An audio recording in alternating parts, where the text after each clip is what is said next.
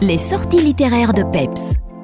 Bonjour, c'est Laurence de Citrouille et Myrtille et aujourd'hui on va parler de Saint-Nicolas.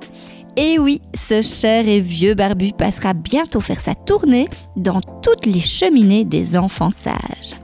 Et vous êtes nombreux à me demander au magasin s'il existe d'autres livres sur Saint-Nicolas, hormis ceux qui racontent la traditionnelle légende avec ce fameux boucher pas trop sympa. C'est vrai que cette légende a le mérite d'exister, mais on ne va pas se le cacher, ce n'est pas celle qu'on a envie de lire à nos petits loulous avant d'aller au lit. Oui, on a surtout envie qu'ils dorment. Alors oui, il existe plusieurs beaux albums sur Saint-Nicolas qui ne font pas peur, dont un très bien fait, édité par Ozu. Il s'agit de Léo et Emma Tante Saint-Nicolas. Dans cette histoire, pas de méchants bouchers, mais plutôt une mise en avant des rituels pendant cette période, comme écrire la lettre à Saint-Nicolas, être bien sage, préparer la table la veille de sa venue, avec bien sûr une carotte pour son âne.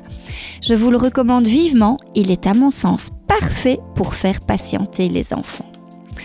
En vitesse, je m'arrête aussi sur le petit sonore d'Ozu au Grand Saint-Nicolas avec six comptines traditionnelles pour initier les plus petits. Franchement, top top. Et on termine avec une collection de trois albums incontournables d'Alice Jeunesse. Saint-Nicolas, c'est qui celui-là? Père Fouettard, c'est qui celui-là? Et l'âne de Saint-Nicolas, c'est qui celui-là? Trois livres coup de cœur qui mettent en avant les personnages principaux du 6 décembre avec une morale digne des plus beaux contes de Noël.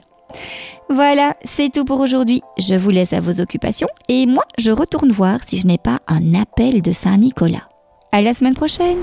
Les nouveautés littéraires vous ont été proposées en collaboration avec Citrouille et Myrtille à Vielsalm.